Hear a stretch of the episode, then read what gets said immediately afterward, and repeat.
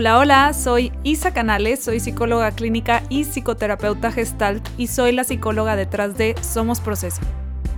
Te doy la bienvenida a La Verdad de las Cosas. Este es un podcast dedicado a escuchar historias reales de personas que están pasando por ciertos problemas para después escuchar un análisis psicológico de cada situación. En cada episodio te contaré la historia de alguien que me escribe con dudas sobre cómo proceder en lo que le está ocurriendo. El propósito de este podcast es de informar y no sustituye el tratamiento psicológico o psiquiátrico. Cualquier duda acude con un especialista. Los nombres, edades y algunos datos que no alteran el contenido han sido cambiados para proteger la privacidad de quienes me escriben.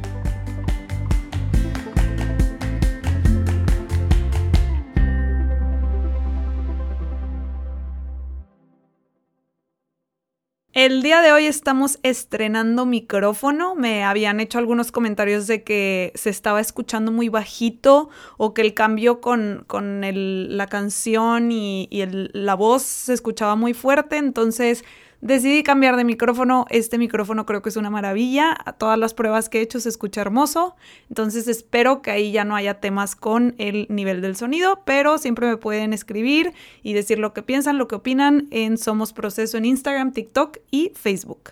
Entonces, pues bueno, Vámonos con el caso. El caso de hoy está fuerte. El caso de hoy es de Javier. Javier me escribe porque no sabe cómo manejar la situación con su esposa, su esposa lo engañó y él no está sabiendo qué hacer. Entonces, pues vamos a ver cómo está la cosa y su carta dice así.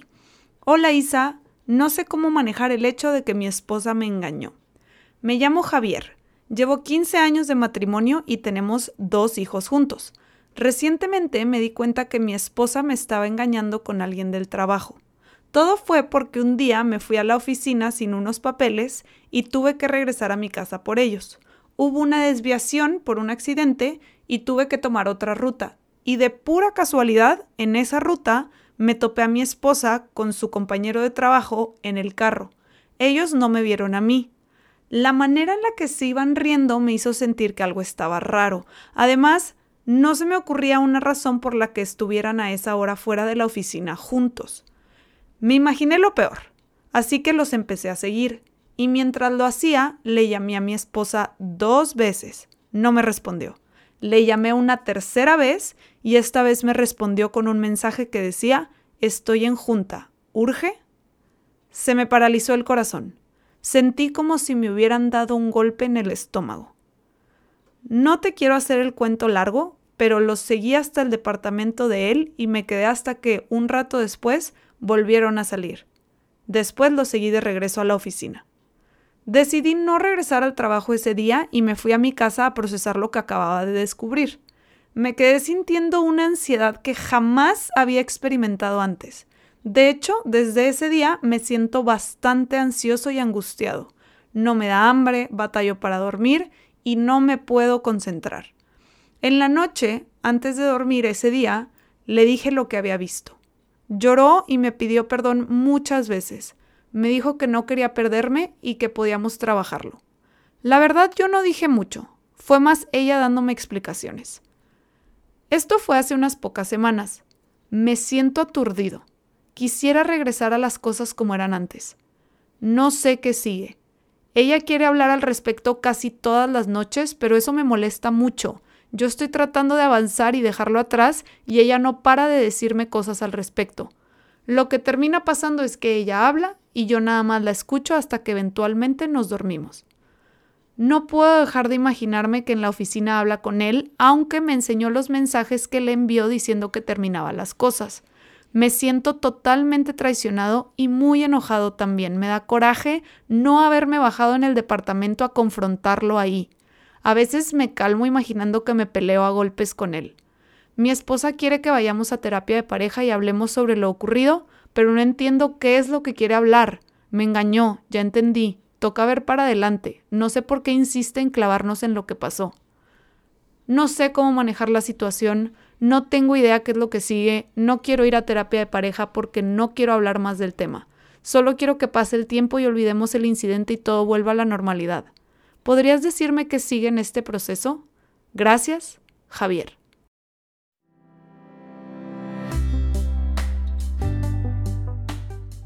Si te gustaría que tu historia apareciera en este podcast, escríbemela a la verdad de las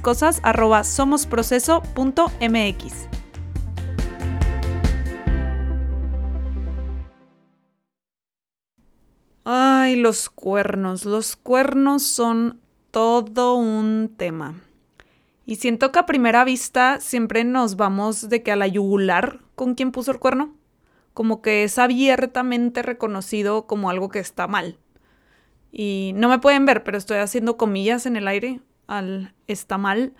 Y las hago porque al final, pues bien o mal, no sé. ¿Quién soy yo para decir bien o mal? Y a lo mejor en un episodio lo hacemos más filosófico de qué es el bien y qué es el mal. Pero por lo pronto en este, me gustaría no irnos directo a la yugular con la esposa de Javier. Y no dejar de responsabilizarla, ¿verdad? Pero es que lo que pasa con los cuernos, y, de hecho, fun fact, yo soy de Torreón. Para quienes me escuchan de fuera de México, Torreón es una ciudad en el norte de México. Y yo toda la vida crecí diciéndole al cuerno Sancho. O sea, toda la vida, para mí, la palabra oficial era Sancho. Y luego me vine a vivir a Monterrey y me enteré que nadie dice Sancho y que los de Torreón somos los únicos raros que decimos así. pero bueno, ese fue un shock para mí, pero bueno. Iba a decir que los anchos o cuernos o como les quieran llamar, tienden a ser un síntoma, no el problema en sí. O sea, hay algo que no está funcionando y entonces un síntoma de eso que no está funcionando en la relación es un cuerno. Veo que la esposa de Javier está tratando de hablarlo y queriendo trabajarlo con él, y la verdad, lo primero que me salta y me hace ruido en la carta es que hay muchísima resistencia por parte de Javier. Me pone que él ya quiere dejar el tema atrás y no le ve sentido a estarlo hablando y hasta se enoja cuando la esposa lo menciona. O sea, quiere borrón y cuenta nueva y, me escribe tal cual, me escribe... Mi esposa quiere que vayamos a terapia de pareja y hablemos sobre lo ocurrido, pero no entiendo qué es lo que quiere hablar. Me engañó. Ya entendí. Toca ver para adelante. No sé por qué insiste en clavarnos en lo que pasó.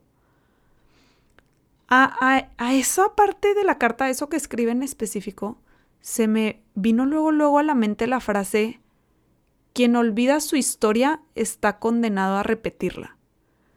No me acuerdo quién dice esa frase, pero es una frase muy sabia. Y siento que a Javier le vendría bien escucharla porque está queriendo seguir adelante como si nada hubiera pasado. Y si él y su esposa hacen eso, veo altas probabilidades de que la historia se repita. Como dije antes, el cuerno es un síntoma, no el verdadero problema.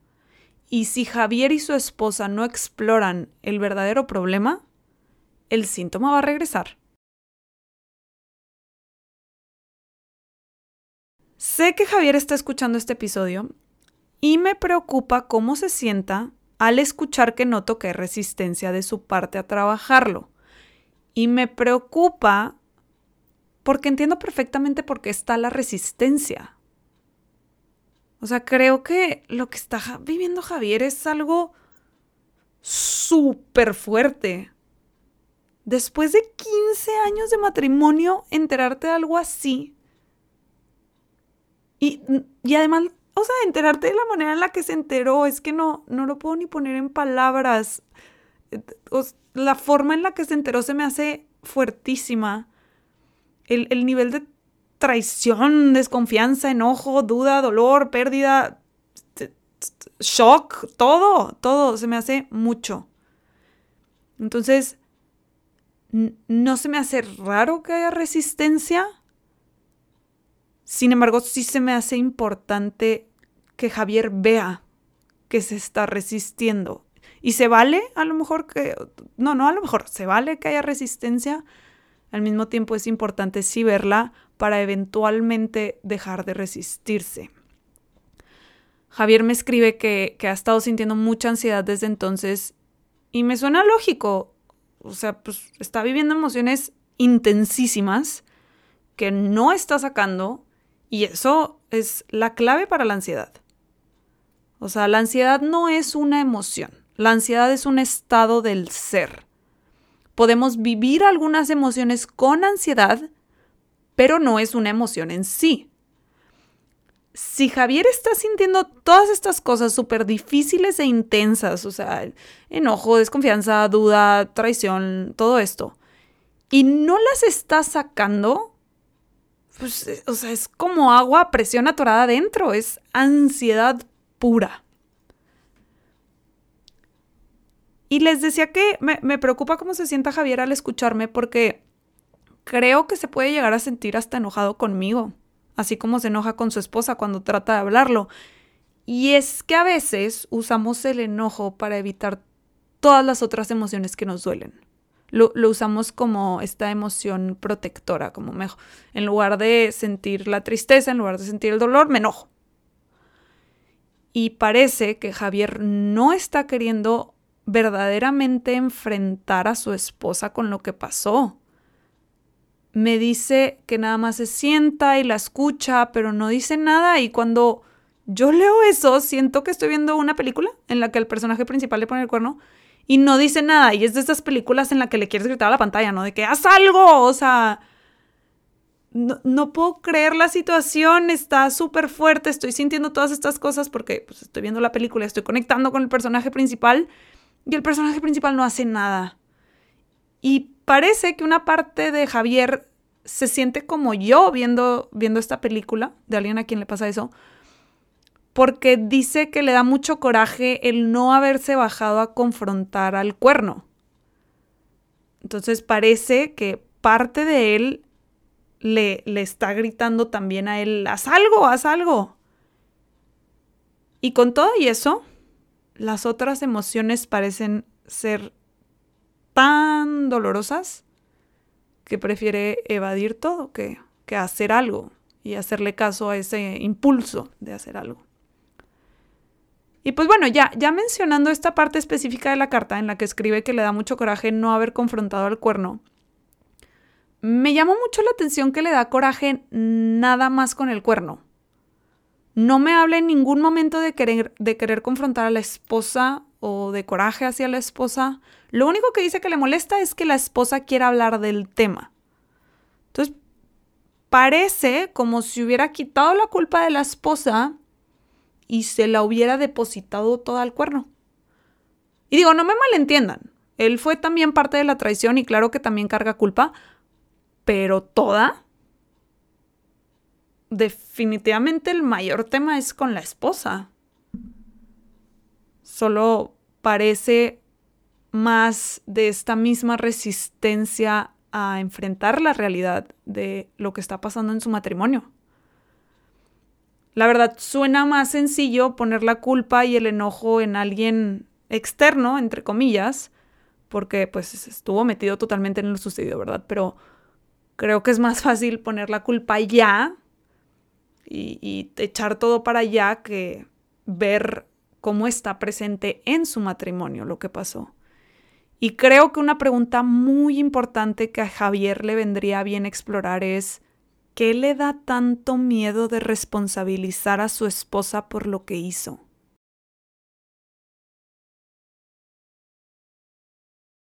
Muchas veces algo que pasa en las relaciones después de una infidelidad, si ambos están dispuestos a trabajar en la raíz del problema, ¿verdad? Pero algo muy común es que el matrimonio hasta mejora porque las parejas se permiten por primera vez hablar con honestidad y se dan ahora sí el tiempo de escucharse, porque surge este como efecto en el que, pues al ver que las cosas ya están perdidas, ya no hay miedo a perderlas, ya se siente como que se perdieron y entonces las parejas se permiten hablar de una forma en la que nunca habían hablado y, y se permiten escucharse como nunca se habían escuchado y entonces pueden sanar y mejorar en pues todo lo que estaba fallando. Veo a la esposa de Javier muy dispuesta y eso me da mucho gusto porque no parece que el tema es que no quiera a Javier o que no le importe Javier. Parece que verdaderamente es algo más que está ahí entre ellos. Ojo, no, no quiero que parezca que estoy tratando de, pues como absolver, absolver, eh, no puedo decir esa palabra, absolver a la esposa de la culpa. Sí, los cuernos son síntoma de algo más profundo y aún así hay muchas otras maneras en las que se puede lidiar con estas situaciones. Y ella conscientemente eligió meterse en esta infidelidad y es responsable de eso. Por otro lado, también es importante una cosa. La mayoría de los y las pacientes que me hablan de haber eh, cometido una infidelidad y hablamos de cómo su matrimonio no estaba funcionando y demás y todo lo que les llevó a la infidelidad, y, platicamos de posibles alternativas que podrían haber sido opciones más funcionales que un cuerno, la mayoría coinciden en una cosa. La mayoría me dicen, traté de hablarlo, pero no me escuchaba. He escuchado muchas veces a las parejas que son quienes ponen el cuerno diciéndome esta frase. Y creo que también es importante considerar que puede que la esposa de Javier haya intentado decirle cómo se sentía y Javier no parecía escuchar. Ahora, seguramente es una combinación entre que son temas difíciles e incómodos, a lo mejor los mencionan de forma pasiva o a lo mejor la, otra persona no, no entiende la seriedad. Vete tú a saber qué cantidad de malos entendidos y faltas de comunicación están metidas en todo esto. Entonces, no quito la responsabilidad de la esposa de Javier de decidir enredarse con alguien más y al mismo tiempo no dejo de hacer énfasis en es un síntoma, no el problema en sí.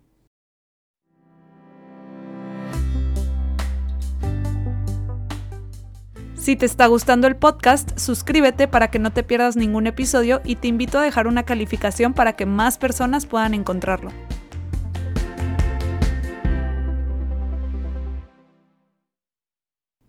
Así que, para responder la pregunta de Javier, ¿qué sigue? ¿Qué puedo hacer en este proceso?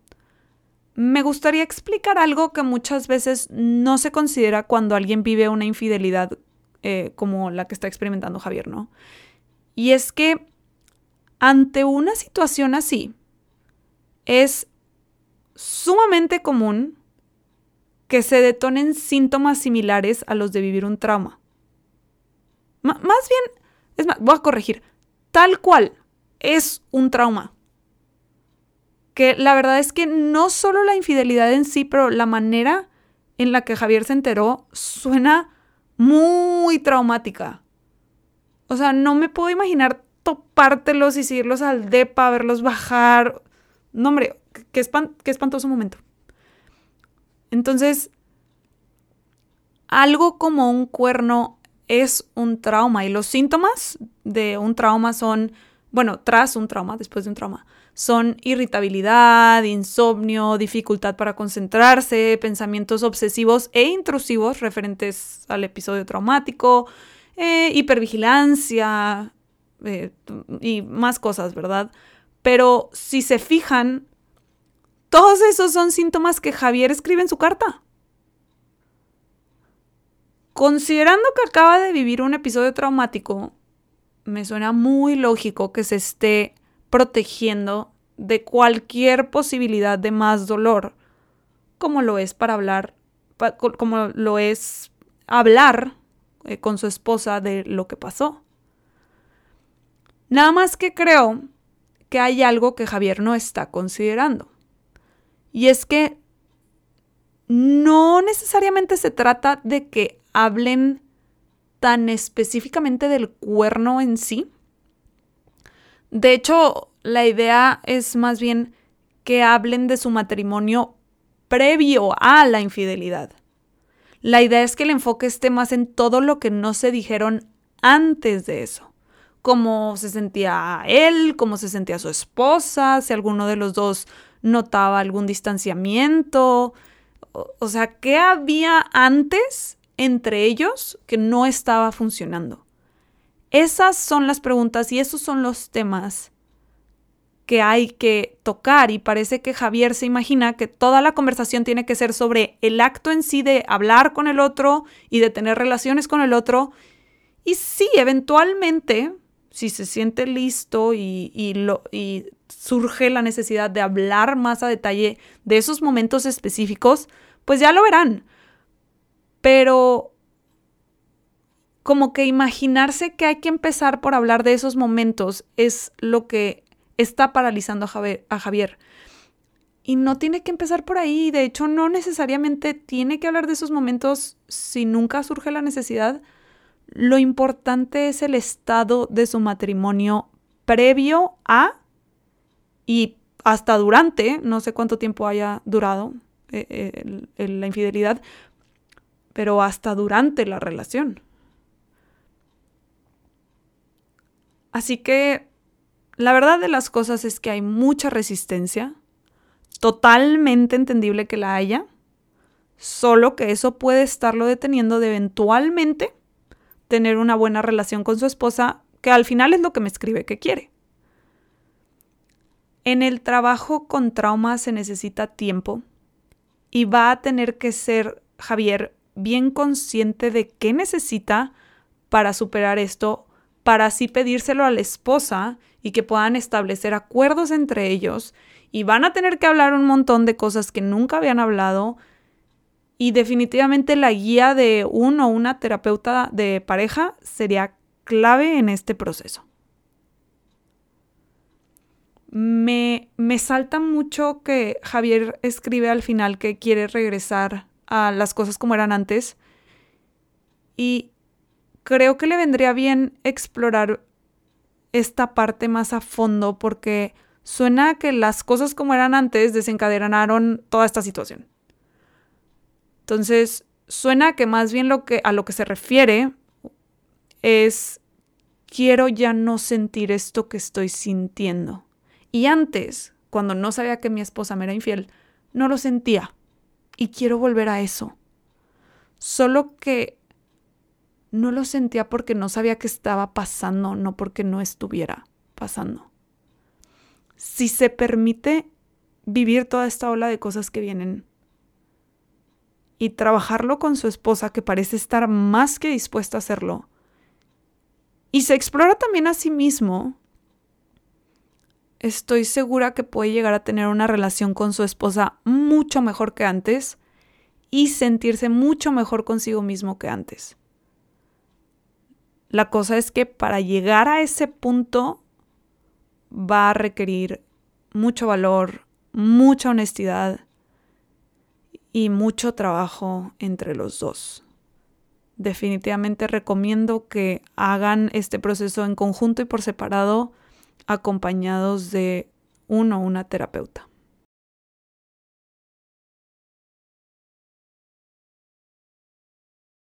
En Instagram una pregunta que me hacen muy seguido es, eh, ¿debo perdonar un cuerno o no perdonarlo? Eh, definitivamente depende, depende de la actitud que está tomando la persona que cometió la infidelidad, o sea, si está como la esposa de Javier dispuesto o dispuesta a trabajarlo, si este, le quiere echar todas las ganas, si quiere explorarlo. Eso es definitivamente una señal muy importante.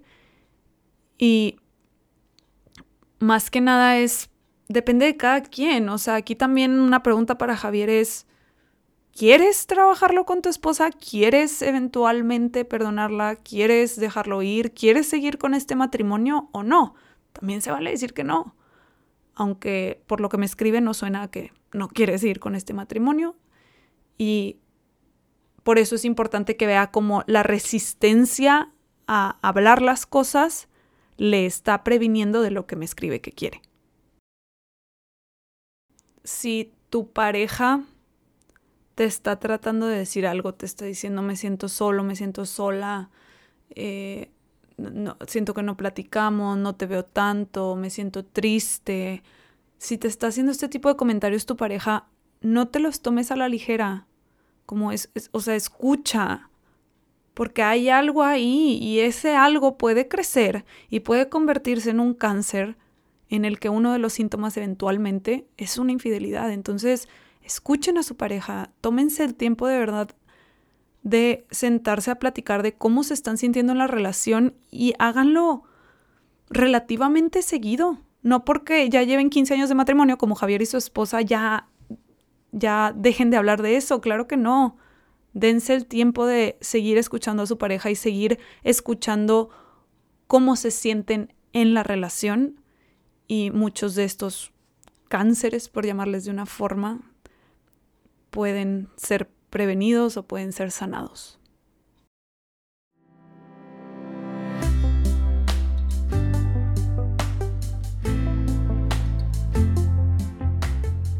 Este fue el caso de Javier, espero que te haya servido escuchar esta perspectiva de lo que le está ocurriendo ante la infidelidad de su esposa. Acuérdate que si te gustaría que tu historia apareciera en este podcast, me la puedes escribir a la verdad de las cosas somosproceso.mx y también me puedes encontrar en redes como Somos Proceso en Instagram, TikTok y Facebook.